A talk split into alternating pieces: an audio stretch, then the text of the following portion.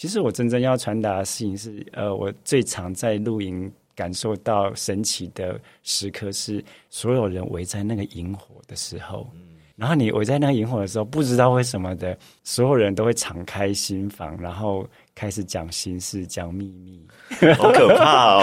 然后人我之间的距离会消失。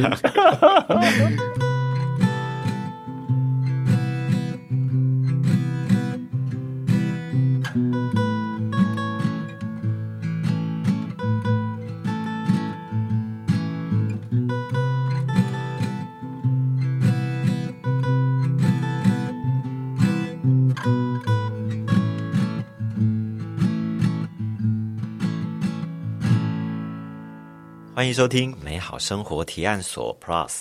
大家好，我是东龙。当听到宇宙露营，你会想到宇宙的空间，还是露营的画面，或者是围绕在萤火旁的声音？今天我要访问的是暌违二十年在发行专辑的手风琴家，也是占星师王彦萌，他会跟我们分享他的音乐、灵魂占星，还有他的多重宇宙。我们欢迎彦萌。东荣好，还有各位听众朋友，大家好，我是二十年没有见的王彦龙。对，二十年到底是一个怎么样的时间啊？好难想象哦。然后我要想讲一下，我最近又重听了你的第一张专辑，我发现其实我二零零三年的时候就听过了。我那时候去看吉米的地下铁。你那时候有参与，对不对？对对对。那在二零零三年，你是出版了《漂浮手风琴》对这个专辑，然后这个专辑在零四年的时候入围金曲奖最佳流行音乐演奏专辑奖。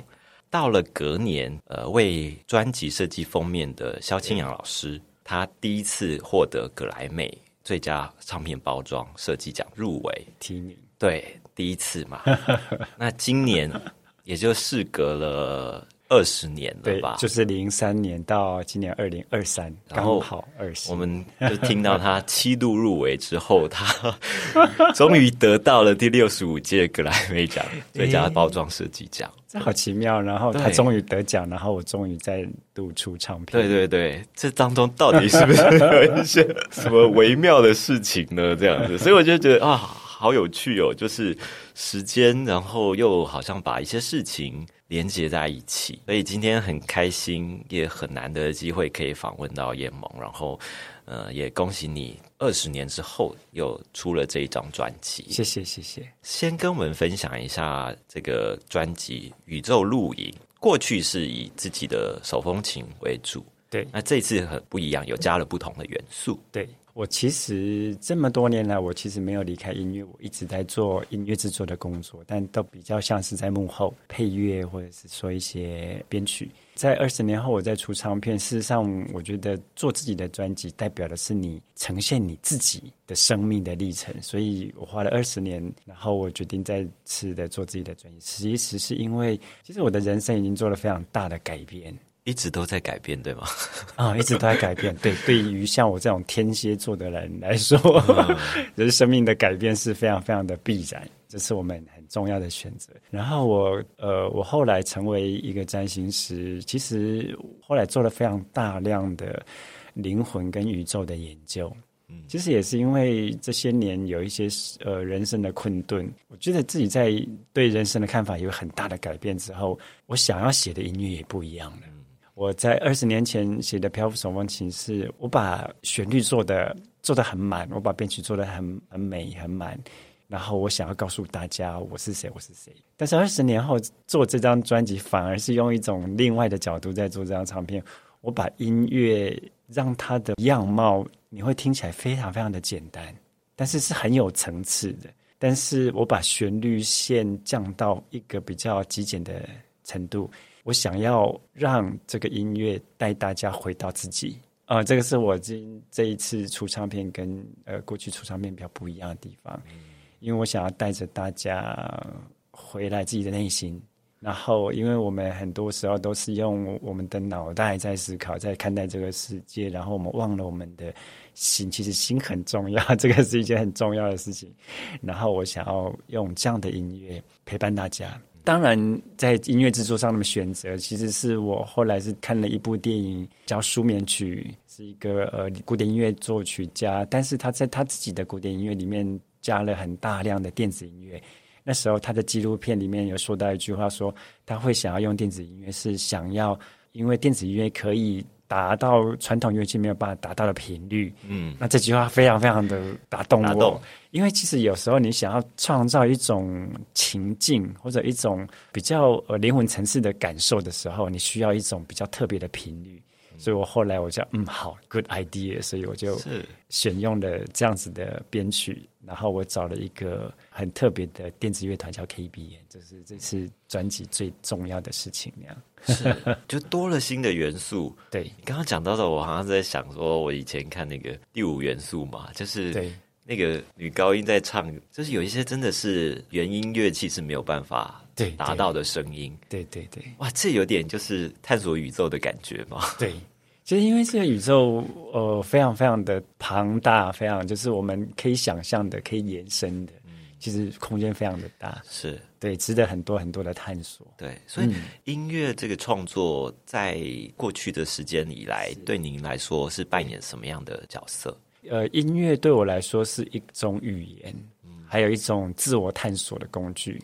但它也是工作的一部分，但是音乐比较跟一般工作不一样，它事实上就是一种想法、跟讯息、跟情感的表达，所以它也变成是我想要表达一些事情或表达自己的一个很重要的部分。那我知道最开始您是学古典钢琴吗？对我六岁开始学。学了多久就一直学下来的？其实学大概念国高中就断掉了，因为我们台湾的小朋友都这样，对，要不然就是去念音乐班，要不然就是放弃音乐。但是我后来就一直有在弹钢琴，我很喜欢弹钢琴。年轻的时候很多苦闷的时候，不知道该怎么办，你知道吗？就这样半夜爬起来弹钢琴，疏解那些苦闷。然后对对对，考到清大的动力机械系嘛。哎，这个是这个跟音乐没有关系，对吗？完全没有关系。这件事情我纳闷了很久，我我不知道为什么会选那个戏，一直到最近几年我才有一点理解为什么。因为照多重宇宙的说法，我们要切入到多重宇宙了，跳带怪吗？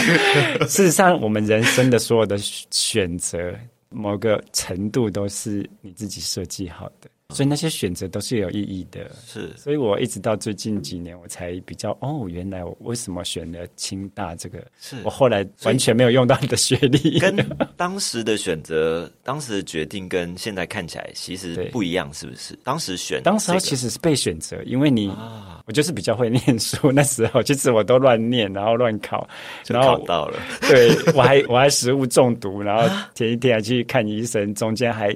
考到一半去上厕所，然后我就这个分数那样子，然后反正分数就落在哪里，我就去那念的哪里那样子。我其实是医学系没有去念的，本来是应该要医学系的，对。其实是有医学系，但是我后来没有念，我就觉得清华好像蛮酷的，我就选了那个系去念的。当时的选择就是。以酷为主，对对对，就是年轻的时候。但现在看起来，可能冥冥当中有一些原因让你做这样的一个选择。对对对，的确是的确。但是这些事情都是可以找到理由的吗？呃，理由的话，其实我觉得当时候你不知道很多事情，就是你过了，你才会知道是为什么。是是。然后那有时候那个理由非常非常的微妙那样子。这个好难哦，这个好难理解。对，是一个很大的题目。嗯，那我们先赶快收回到这个 宇宙露营这一张专辑好了。这张专辑制作时间很长吗？制作的时间并没有很长，但是我自己在酝酿这些想法跟写这些曲子的时间很长。我不是写了曲子才想要做这个专辑，而是我只是有一个想法，我的人生都是这样，我都有一个想法，然后就开始找经理人，嗯找伙伴，找钱，找时间，找办法那样子。自己想写写什么，就是我跟这个编曲的伙伴 KBN，我们是一首一首把它生出来的。做了这一首，我想到什么，然后看了这首他们怎么做，然后就可以再写什么这样子。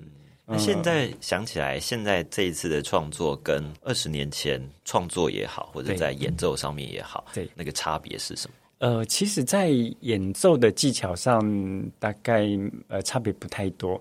其实我觉得最重要就是整个制作的概念啊，他想要呈现的东西，嗯，不一样，然后音乐的形式也很不一样。听众朋友听过我第一张，如果你抱着哎。在第二张手风琴的话，你可能会有一点点小小的失望，但是还是有手风琴，还是有很好听的手风琴。但是我是觉得这个是一个有趣的尝试。我仍然在呃，我们在讲的所谓的电子音乐或环境音乐里面，我仍然希望它有所谓的美学跟音乐的美好的元素，所以我还是把这些东西铺陈在这里面，这是我觉得很重要的地方。是，我觉得好像也是有一种心境上面的转变，就是对。听之前跟现在这一张，对这一张，我觉得心灵的层次很多，对比较宁静的感觉。对，这是我想要做的事情，就是说，你第一张你会听到王叶萌，第二张你会透过王叶萌看到的你自己。啊，这是我最想要做的事情。是感觉就是一种大升级，本来是看自己，现在是。让别人看见自己，我我带着你看到你自己，而不是看我，有点悬这样子。就是听你，你听了以后，你才会知道那个感觉。是是。那刚刚讲这个名称的一个想法，是跟宇宙还是跟露营？其实都有关系。因为我在跟我们的经理人小令聊天的时候，然后我们这边瞎聊。然后其实我这几年很喜欢露营那样子，不知道为什么你每次去露营就很累，因为摆很多道具，然后花好几个小时。搭帐篷、拆帐篷，但是你隔天早上一起床的时候，你就什么都值得哇！你会觉得非常非常的不知道该怎么说，你会觉得有一种疗愈、救赎或是平静这样子。然后就跟小林在聊这个事情。呃，那时候小令讲了像宇宙之间的话题，然后我们就说，哎，那要不然叫宇宙录音好了。然后他就说很好很好。然后我那时候就，嗯，好吗？然后他说很好很好，就是这样子这样。然后，但是我真正想要传达的一件事情是，这张专辑并不是只有传递你在录影里面的那种平静跟闲适。其实我真正要传达的事情是，呃，我最常在录影。感受到神奇的时刻是所有人围在那个萤火的时候，然后你围在那个萤火的时候，不知道为什么的，所有人都会敞开心房，然后。开始讲心事，讲秘密，好可怕哦！然后人我之间的距离会消失，就开始赤裸裸的掏心掏肺这样子。那个时候不是赤裸裸，因为赤裸裸你会觉得人我有分别，但在那个 moment 你会觉得融为一体吗？你会觉得人我的距离是消失的，是合一的感觉，你不会觉得很可怕。大家都在一个宇宙里面合为一的。其实事实上也是这样，那个氛围会让你回到一个那样子的境界，是很奇妙，很奇妙。因为我刚刚一开头就在讲的时候，我在想是说，哇，这个宇宙露营到底我是先出现画面，还是出现 温度吗？还是我感觉就是有很强烈的空间感？OK OK，在这个名称里面，对，那跟这三年的疫情是有关联吗？呃，也是有很大的关联，就是因为你哪里也不能去嘛，也不能去心爱的日本嘛，露营时间反而 只好哎，只好去露营，你知道吗？自己也真的还去了一次露营，哎哎，那来约一次好了，生生萤火，你觉得怎么样？一定要围绕萤火，是不是？就变得是生活中一个蛮重要的部分，然后其实也因此而得到非常多的启发跟疗愈，疗愈很重要。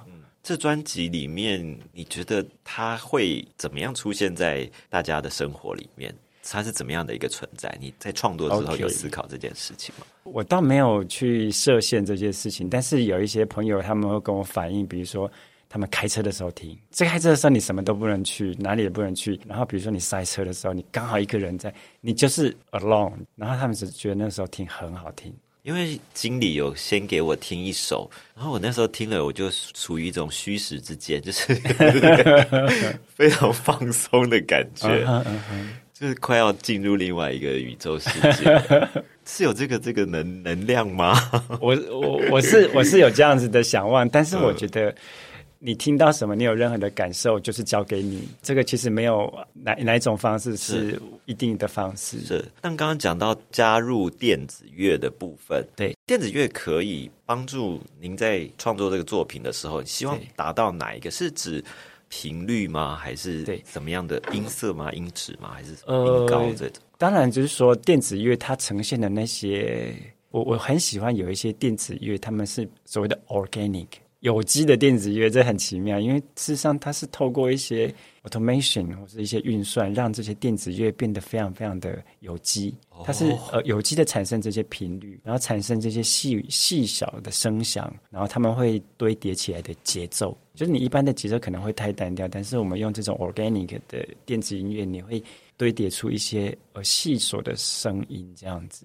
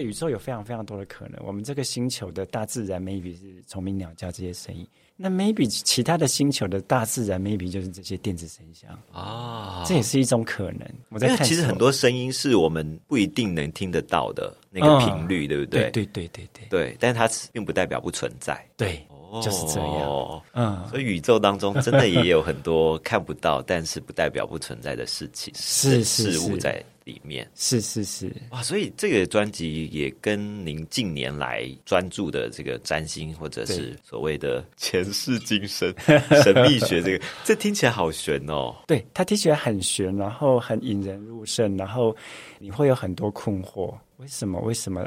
怎么是是怎么样？有什么可能？对，但我我其实是这样子，就是说我有一天翻开了一本。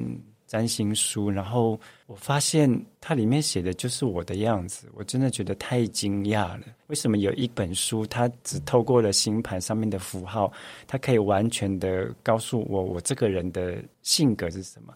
我觉得是太神奇。后来我就开始研究这门学问，然后每研究一点，然后我每看过一张星盘，我都对这个学问给予更多的尊敬，因为 so amazing。然后我在研究这个星座知识的时候，后来发现非常非常多的以前的古老的哲学家或科学家，他们其实都是占星师。像荣格，荣格本身就是一个非常厉害的占星师，这很少人知道的事情。哦，我在研究占星学的一个过程，我问了一个大部分的人不会问的问题是：为什么占星这么的准确？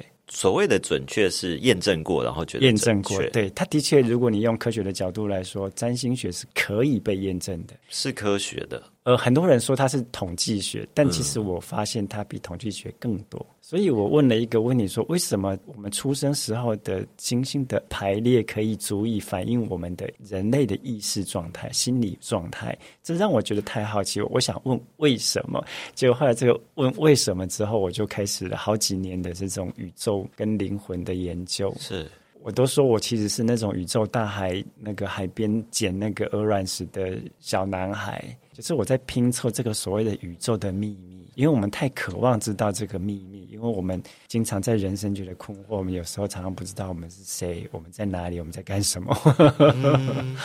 所以大概捡的这颗鹅卵石捡多久了？我捡了好几颗，但是其实我从很小我就开始拼凑这些知识。哦真的吗哦，我从很小我就很好奇，后来在一些奇怪的机缘，就是我我在开始探索这门知识的时候，我就开始认识一些奇特的人，你也可以说他们是灵媒。然后我从不同的灵媒，他们告诉我我曾经经历过的故事。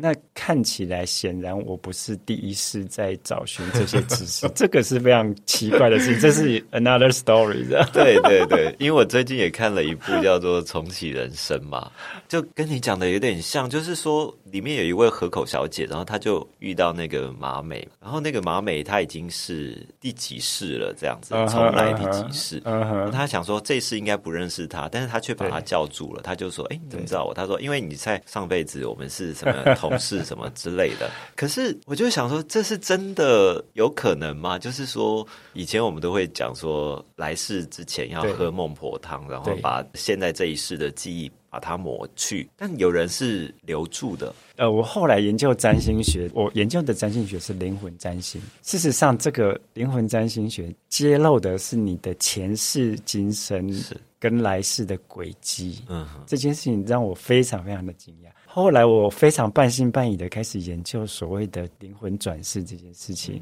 我用三十秒的时间解释这些研究可能来自于哪些部分。第一个来自于催眠，很多很多的精神科医师，然后心理医师，他们没有办法找到客户的问题或症结，所以他们进入催眠。但催眠很多很多的案例指证，他们有的时候跨越了这一世，回到了前世，他们发现症结在前世。啊，很多很多案例，现在已经很多的呃学院等级的研究，还有很多精神科医师，他们揭露这个事情。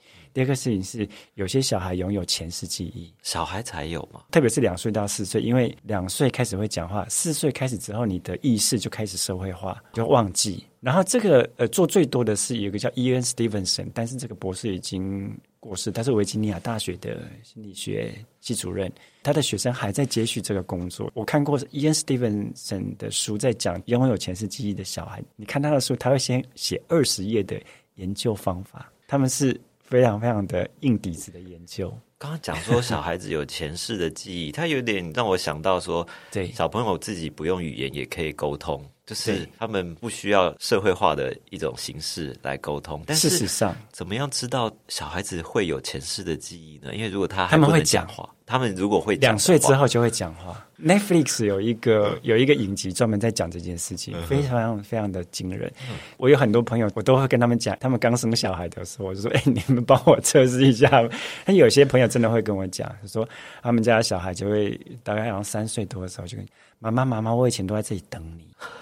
然后他说：“天啊，那个是他们以前的老家，他那个小孩从来没有去过，是就是非常非常的惊人那样。”这样讲起来，前世今生或者来世，对它都是一个逻辑吗？或是一个固定的轨道在运行吗？这个这个我们要一时的解释这个事情非常的困难，是但我先把呃灵魂转世的 approach，另外的 approach 把它讲完好。第三个 approach 是濒死经验，就 near death experience，、这个在美国非常非常的都是美国很多的协会，他们就很多很多人，比如说哇，我突然休克死掉，我我突然被雷打到。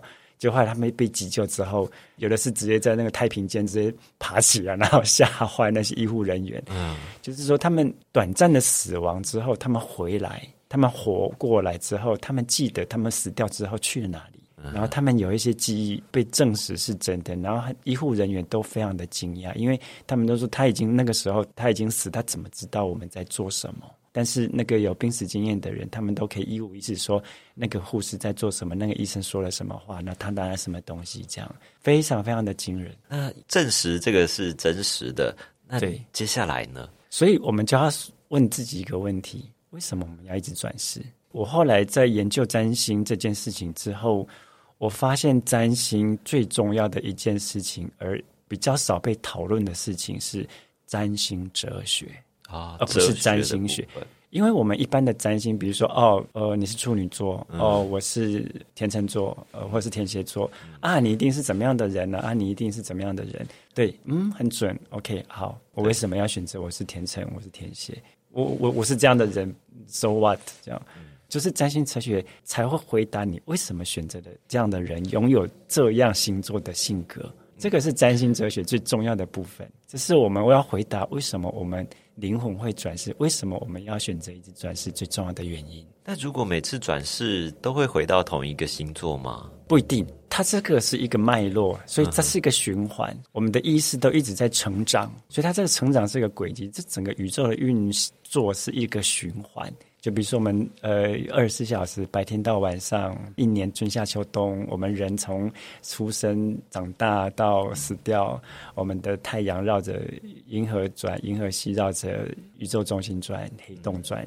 所以这个所有的事情都是一种循环，这非常非常的惊人，甚至历史也在循环这件事情。啊，有有，以前读历史的时候，非常有感觉历史一直重演。所以我们在每一次的循环里面去做意识上的提升跟学习，这是占星哲学里面最重要的事情。就是不断的学习嘛？对是非常重要的一个过程。对，没错，它就是要让你不断的去体验、学习、体验、学习。学习必须要透过体验。为什么要转世？为什么要有 body？请看那个灵魂急转弯，你才会有 feel，你才会有那个那个，你知道 emotion，你才会有 angry，你才有呃，这个时候时候你才会学到事情。可是到了来生之后，就新的一个呃生命之后，他忘了之前的事情。它有两个层次，我们人都有显意识跟潜意识。你的潜意识事实上是包含了你的前世的记忆，经常我们是不知道那个事情的。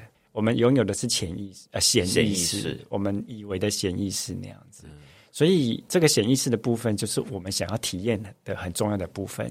但是你你你这个灵魂的学习跟欲望是透过潜意识在推动的。是，那潜意识跟潜意识是可以灵活的切换吗？事实上，我们都以为我们的意识或是我们的宇宙是单一的。事实上，他们叫 multi multi dimension，就是多重层次。你你可以想象，比如说我们在听广播的时候，以前我们在听那个 radio 的时候，我们就会转频道，有没有？对，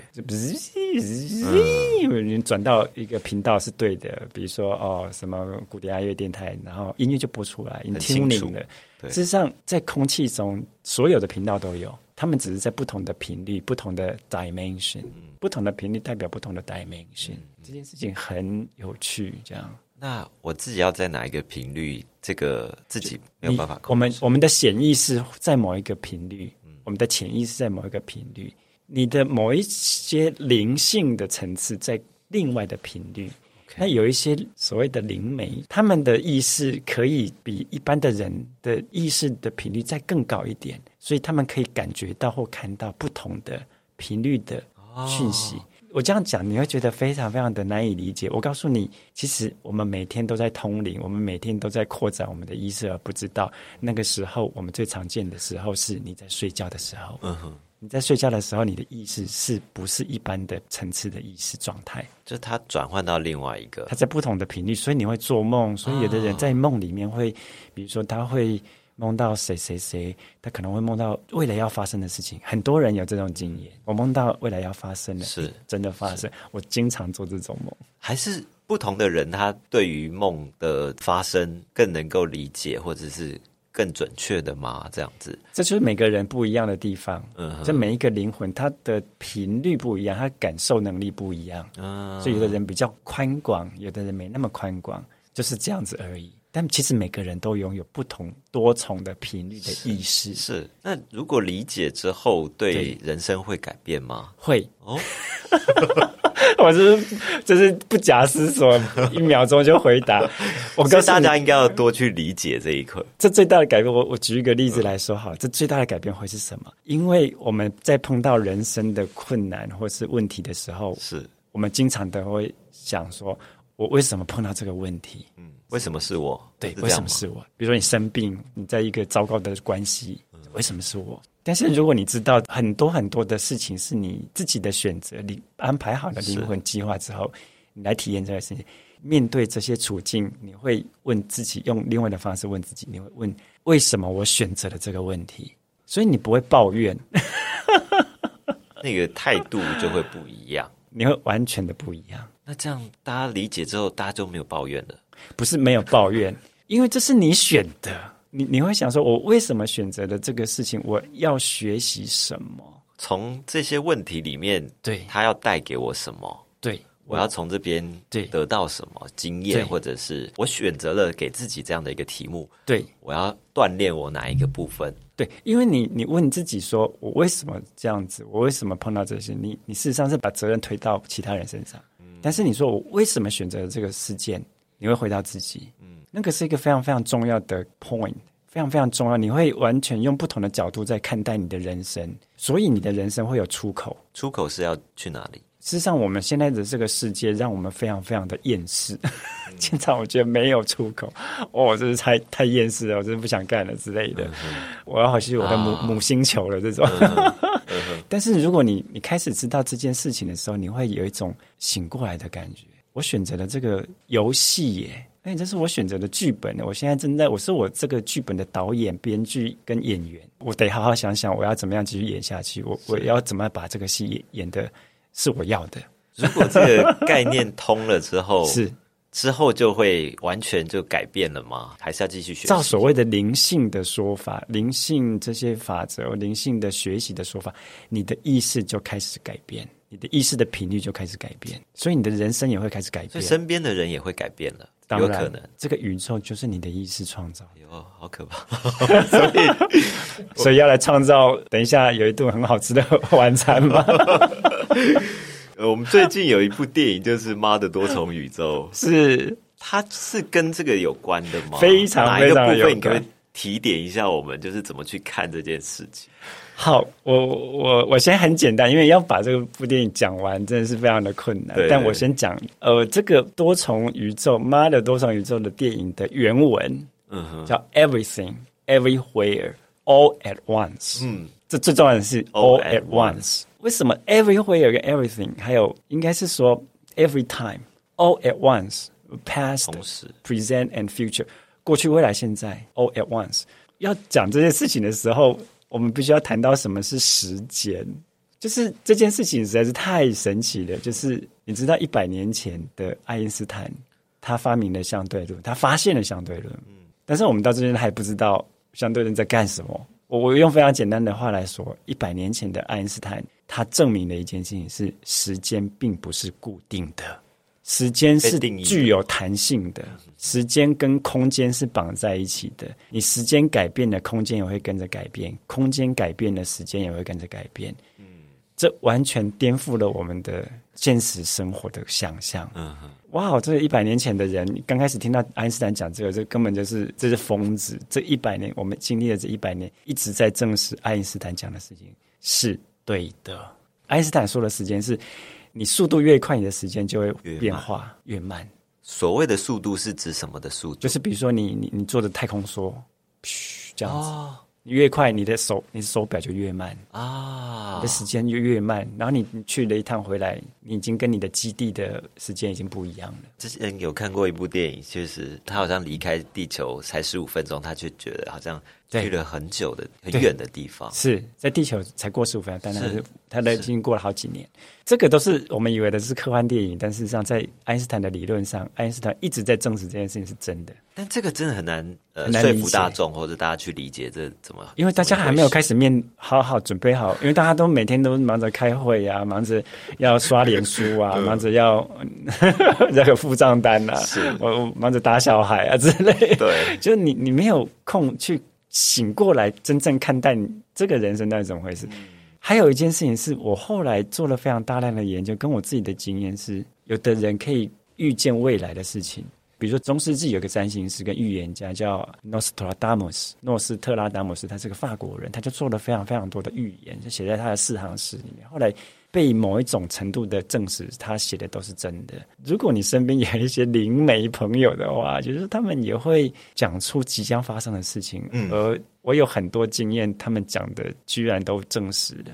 然后还有一些我自己的经验，是我做梦会梦到未来要发生的事情。嗯，比如说我我就很喜欢躺在沙发看卡通这样，然后每次看到看着看着就快要睡着，在那个你半梦半醒之间的时候，我都会看到卡通的下一幕。未未看见未来的概念，你会看得到未来，就表示未来已经发生了还。是已经看过了？这个时间是非常怪异的。啊为什么未来你会知道？就未来已经发生，你先走了，一步了或者是说他们同时存在的。啊！我后来发现，时间是一个意识流，一个意识的河流。嗯，他们是一条河流。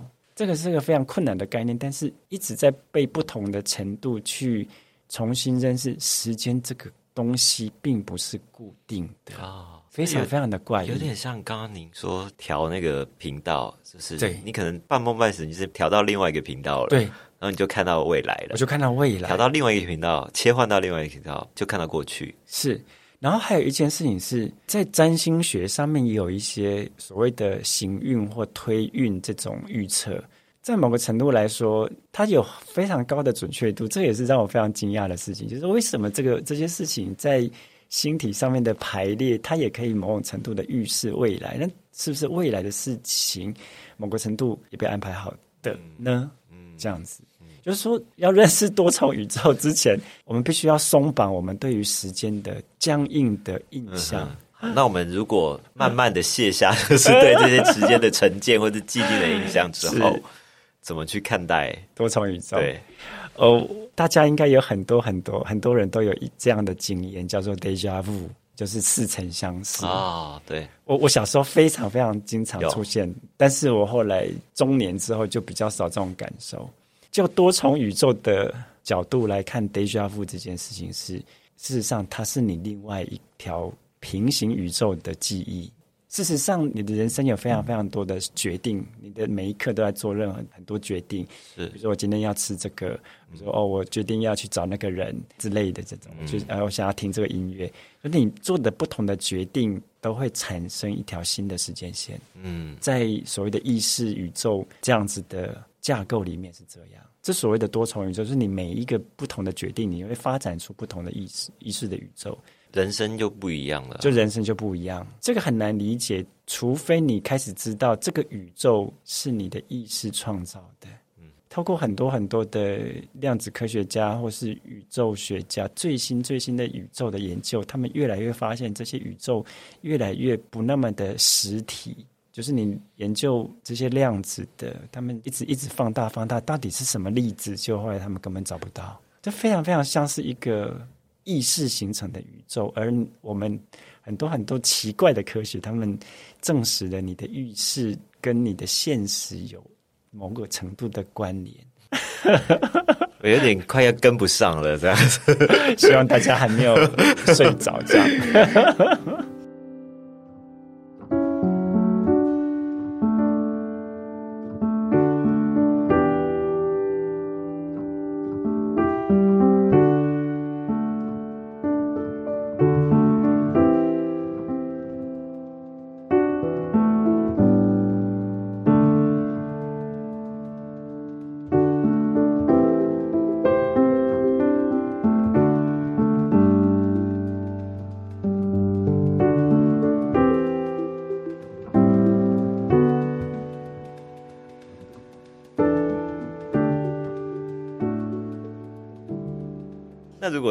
在电影里面来讲，觉得大家会比较容易理解对要讲的事情。但是这样讲会爆雷耶，就会没关系，没关系。如果大家怕暴雷的话，先赶快去看一下，好，那这这边 就大家怕怕，先停先先停一下，看完再过来再继续 听回。好，那我们现在回来这个，他在讲的事情是，后来这个女主角她经历非常非常多的人生，对。她决定她决定不放弃她的女儿，她经历了非常非常多的人生，是。不管是在什么哦什么那种抽象化的是宇宙，或者是明星的身份，或者什么什么的身份，他都没有放弃这个女儿。我们刚刚在讲所谓的灵魂计划，或者在讲我们的灵魂的学习，或是我们的灵魂的选择。这里面有一个非常非常，你也可以说它是很老掉牙的一种说法。在我我后来经历 survey 或是 study 过这么多么多科学的、占星的或是灵性上面的研究或是哲学之后，他们居然都指向了同一件事情：是你的意识或是灵魂会做非常非常多可能的选择跟学习，体验过非常非常的事情，好的、坏的，你愿意的、不愿意的、开心的什么，一直到你学会爱为止。所以总结就是爱这个这个概念嘛。对，但爱是一个非常难以解释的概念，因为我们会分成说，哦，是小情小爱，或是大爱什么的。事实上，爱是一种合一的感受。合一合而为一吗？所有的多重宇宙，我们的意识开始成型，我们的意识开始发散的时候，我们做出非常非常多的不同的选择。我们可能在这一世做这个选择，那一世在那个平行宇宙做那个选择。我们发我们发展出不同的，总有一天，它这个多重宇宙会合而为一，所有的发展会合而为一到一条主要的一条线。是，就好像剧情里面就是虽然有很多条线对同时在进行，对但最后结果只有一个。对，love。那这样算终点了吗？这个是非常非常另外一个非常大的，我们要可能花很多时间，因为这牵涉到非常多的古老哲学的教诲、是神秘学的教诲，还有我们这些灵魂的探索，很多很多这种你那些所谓的灵魂转世，他们回到灵界这件事情带回来的一些讯息，都指向这个事实。你必须要学习，一直到你学会爱为止。是，这个就跟我们的十二星座是一样的。我们十二星座就从母羊开始，母羊、金牛、双子、巨蟹，这样开始发展你的意识，你的意识的体验，一直到摩羯、水瓶，一直到双鱼，and you go back, go home。你母羊就是你出生意识开始分离，然后开始探索双子、狮子，嗯然后开始经历社会化，哦，天蝎。maybe 摩羯，但最后你开始反思这些事情的水平，到最后你会想要回到你不知道的那个 home spiritual home 双语。很多双语的人，他们可能我们会觉得双语的人哇很浪漫，很迷茫。事实上，它代表的是一种一个像海的灵性的感觉。那个时候是一个合一。Go back 的感觉，就是说你在体验过所有的事情之后，你会回来，你会发现这是一场大梦，而我们只是来学习。但最重要的事情是，到最后我们会合一，所有的人跟意识都会合一，有点像宇宙宇宙露营一样，大家在萤火围 在萤火前合面。一了。对，这个是个很很奇妙，但是有时候难以理解的。它其实需要很多很多的体验。所以它并不是说啊，找这个知识啊、科学啊，然后去理解它。每个人的那个路径不一样，OK，他们会找寻这个方式的路径不一样。比如说多重宇宙里面，他找寻的，他就是用一种亲子关系的方式在体验这个。有的人，比如说他是用责任，比如说他他是一个公司的负责人，是不然那有的人是用爱情，那有的人是用比如说金钱、财务，他怎么样得到这些认同自己的价值？每个人获得的题目不一样。他们的 approach 都不一样，他们想要，他们觉得最好的方式是不一样的。那这个谁来决定谁拿到什么题目？好，根据这么多前世回溯、催眠，或者是濒死经验，或者是小朋友他们在讲的这些人，非常惊讶的事情是，我们在临界的时候，我们死掉或是转世之前，我们的灵魂或意识会有一个学习小组，而且我们会有所谓的导师，有点就像《灵魂急转弯》里面，是不是要上课？对，exactly。我觉得一直要上课就对了啦，也不是一直要上课，就是说会在学习，而且你会交换一些想法，然后。会有一些所谓的指导灵去跟你一起安排你想要学习的方式跟东西，这样。那对叶萌来讲，学习这个占星或者这个科学，对对你来讲是有一个什么样的一个想法或是目标吗？一开始，我觉得所有的人在追求这种所谓的宇宙知识或是灵性知识，事实上都是因为他的人生发生了困顿啊。我其实是为了解决自己的困难。当然，我对这个宇宙是非常好奇的。从小的时候就是这样。但这个并不是人人都可以理解的，他必须要特别聪明的人才可以去。大家都很聪明啊，只是每个人转世的选择不一样。或者说，有的人就是比较。老灵魂，你知道吗？转世转好几世的，嗯，就不一样。没有谁比较聪明，是经历的问题。所以有新旧吗？就是有人有新旧。那这个新又又是从是从哪里来的？可能这样，你当了好久的石头啊，我就换成变成人，他就变成新的。哦，本来是石头啊，后来变成那个小草啊，后来变成大树啊，大树后来在某一些所谓的灵性教导里面。在讲述的意识或是灵魂的轨迹，的确是这样的。这个我很我觉得是蛮值得感受这种事情，是蛮奇妙的。所以有很享受学习的过程吧？对您来说，对我来说呀，嗯，有的时候很想骂脏话，哇，这功课也太困难了吧。为什么我说我是是闲着没事干我要选这种这么困难的功课？是是，这所有人到最后，你回到临界，你都说哦，这个其实是很享受的啊。大家都是带着很开心说哦，对我要去地球哦，我要选这个。所以过程还是学习过程当中，还是会有非常多觉得想骂脏话的时候。是是是，但有的时候你开始知道这件事情的时候，你碰到困难的时候，你会觉得是被祝福的啊，因为只有只有困难，你才会有成长。这是很好的机会，非常正向正念的一个，非常非常非常正向。它足以让你抵抗很多很多你受不了的事。那 学习这个部分跟做音乐对你来讲，它是同一件事情吗？也算是，因为后来我发现音乐是我的一个重要的陪伴跟工具，这是我灵魂计划很重要的部分。显然也是我之后想要传达一些讯息的工具，是我的选择。如果我们再拉回到专辑来讲的话，因为我觉得这也蛮有趣，因为我之前也访问过杨宗明老师，嗯哼，他也是这次。您专辑里面呃选用了他的作品，然后作为这个唱片的包装，这个也可以讲到跟这个 这当然可以讲是完完全的灵性安排，因为这件事情我稍微插一下嘴，就是。呃，我有一天就是跟你们经理说，我 我明天要去看那个杨宗明老师的展览，你要不要去？他就说，他好像是说我今天已经跟他遇过了，哦，他已经看过了。OK，但其实我这个杨宗明这三个字在我们之前的话题完全没有出现过。嗯哼，我只是临时就想说，哎，要不要去看一下？然后他就讲到了这个故事，就是因为您的作品会有这样的一个合作。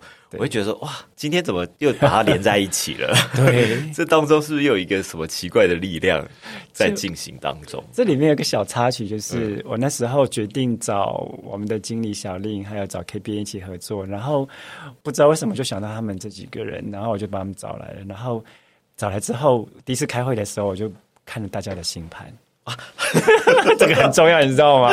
我要跟谁离？我们要现在要开始什么样子的这个旅程？就我才发现，整团人都是双鱼，灵魂双鱼，一群鱼。对对对对，所以我就决定，因为双鱼最重要的事情是臣服，就要 follow 我这个 flow，我就决定 follow 这个 flow 这样。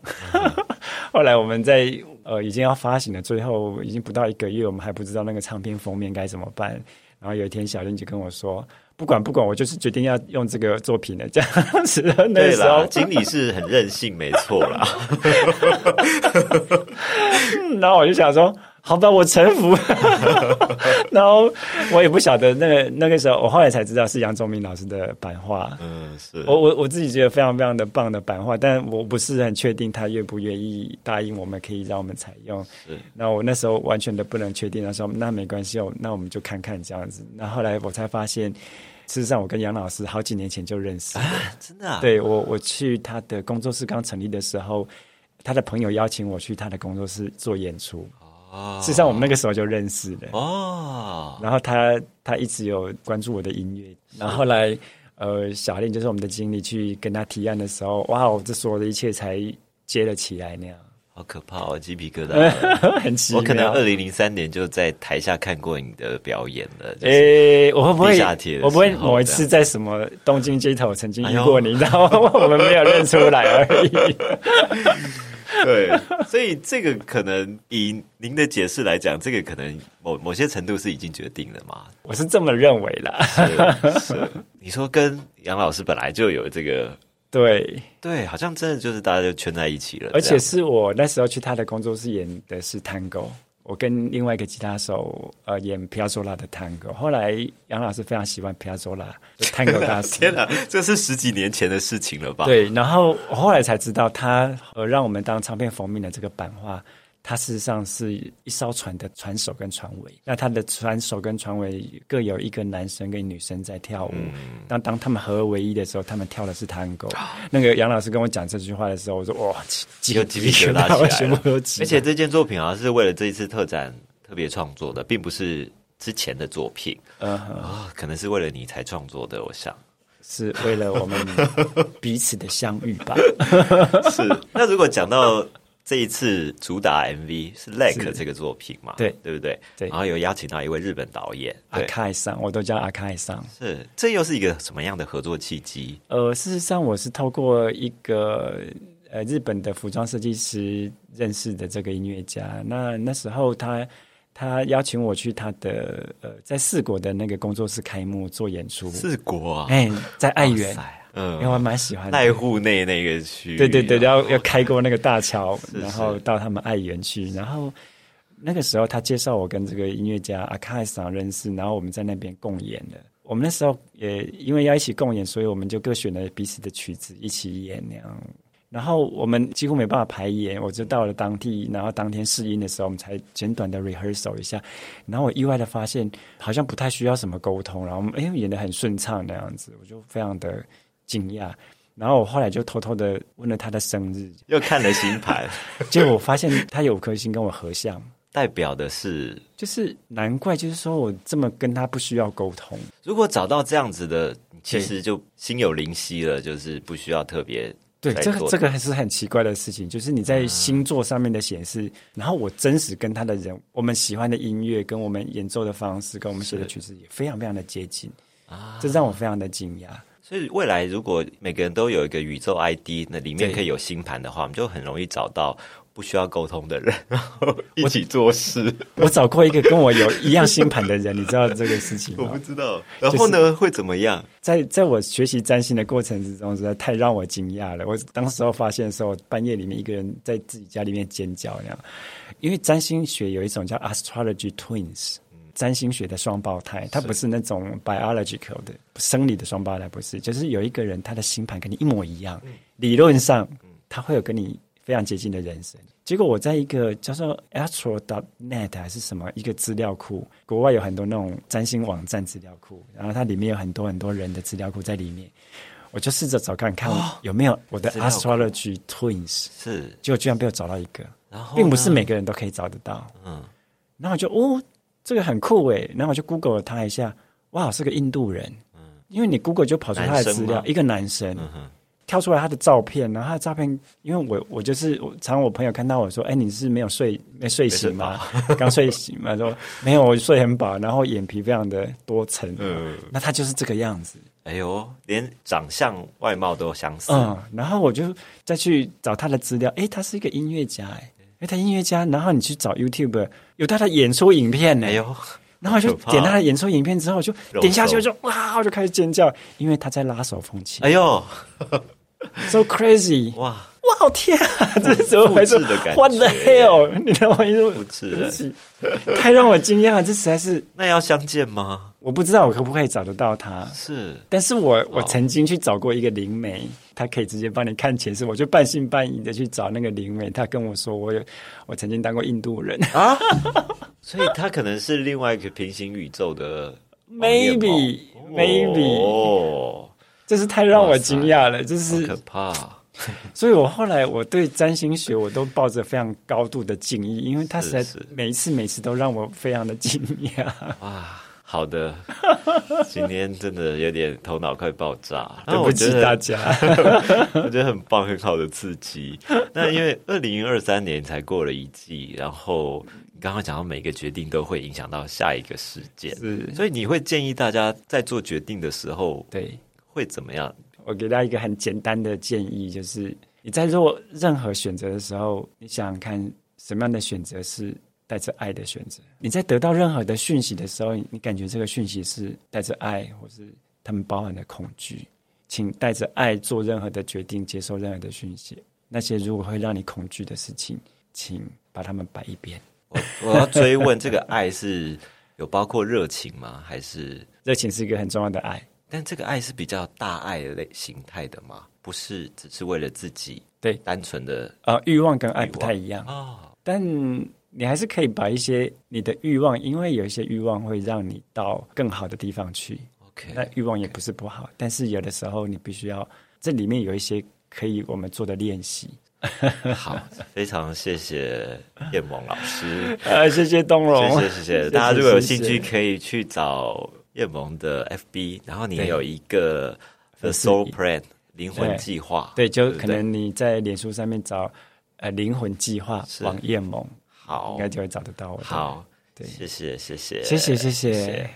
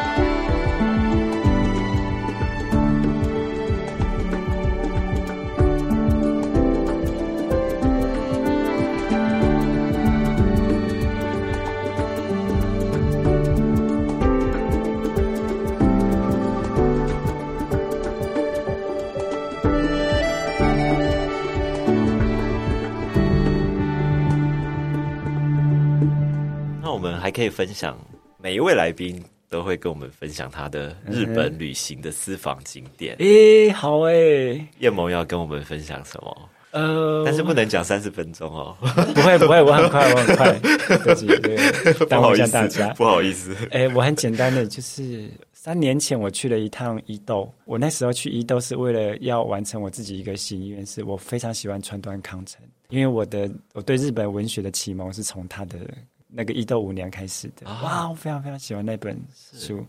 我觉得怎么一个男生可以把这么细腻的感情写的这么这么这么的动人呢？我非常非常喜欢他，然后因为他他就是在伊豆的一家温泉旅馆写下这些书，后来我就去了那个旅馆，他就是那一间旅馆就是那一间叫汤本馆，我就去了那间，然后那个旅馆老板还带我去参观他那时候写这部小说待的那个那个房间，对，那个房间那个诺贝尔文学奖就放在那个讲讲座就放在他的那个房间，所以你去之后你可以看得到那个讲哇。塞，然后他就是那个诺贝尔奖这个协会，他留在那个协会的地址是那个汤本馆，哦，所以他把那边当做是他第二个家，是创作基地，所以那个那个奖杯奖牌是寄到那里去的，哇。他就留在那个地方。然后我我好喜欢哦，然后那里还有一个野溪温泉，嗯，真是太酷了，没有人的野溪温泉，是是，但是你要排时间的嗯那种哼，，嗯哼，也没有很贵，就以伊豆的住宿哦，水平来说，那个算不贵的。这个景点真的很私房哎，而且很棒，我好喜欢。我非常非常 enjoy 这样。这样子讲出来，大家就以后排队哦。好好好，谢谢谢谢谢谢叶某。最后，我想问说，你这样可以猜到我的星座了吗？如果我直接猜处女座呢？好的谢谢电我今天参加我们的录音 期待下回再来我们节目跟我们分享。谢谢谢谢。谢谢。